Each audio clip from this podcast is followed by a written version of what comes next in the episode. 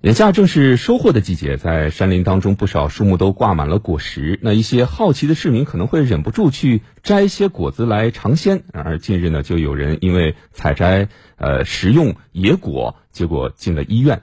详情来通过湖北台帮女郎记者的报道来了解一下。五十多岁的杨先生平时爱和朋友一起爬山。九号凌晨，他和往常一样约了几名好友一同爬山看日出。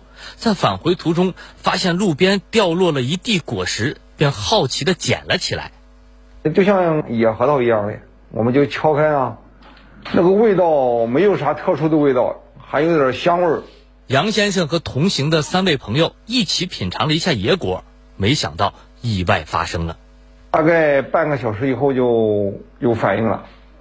就是吃的最多的那个就开始呕吐起来，我当时我们一看他呕吐，就觉得这个野果可能有问题。一行人立即往医院赶，途中几人相继出现了恶心、呕吐、腹泻等症状。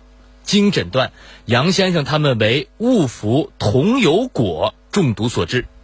桐油树果实成熟期为每年的秋冬季，桐油果的外形青色时像无花果，成熟时像核桃，果核和板栗相似。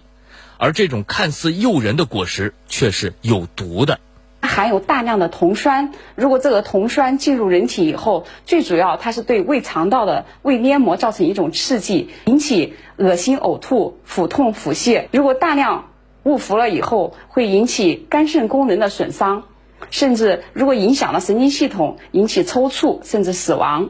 医生提醒：一旦发生误食，患者要及时正确的进行处理，可以进行。那个刺激咽喉部可以让患者呕吐。如果是大量误服了以后，那么就要立即送往医院进行催吐，然后是洗胃导泻。经救治，杨先生和朋友们已无大碍。需要提醒的是，秋高气爽，正是出游的好时节。山上野果种类繁多，千万不要随意采摘食用。嗯，山上的野果可千万别乱采乱食用。嗯。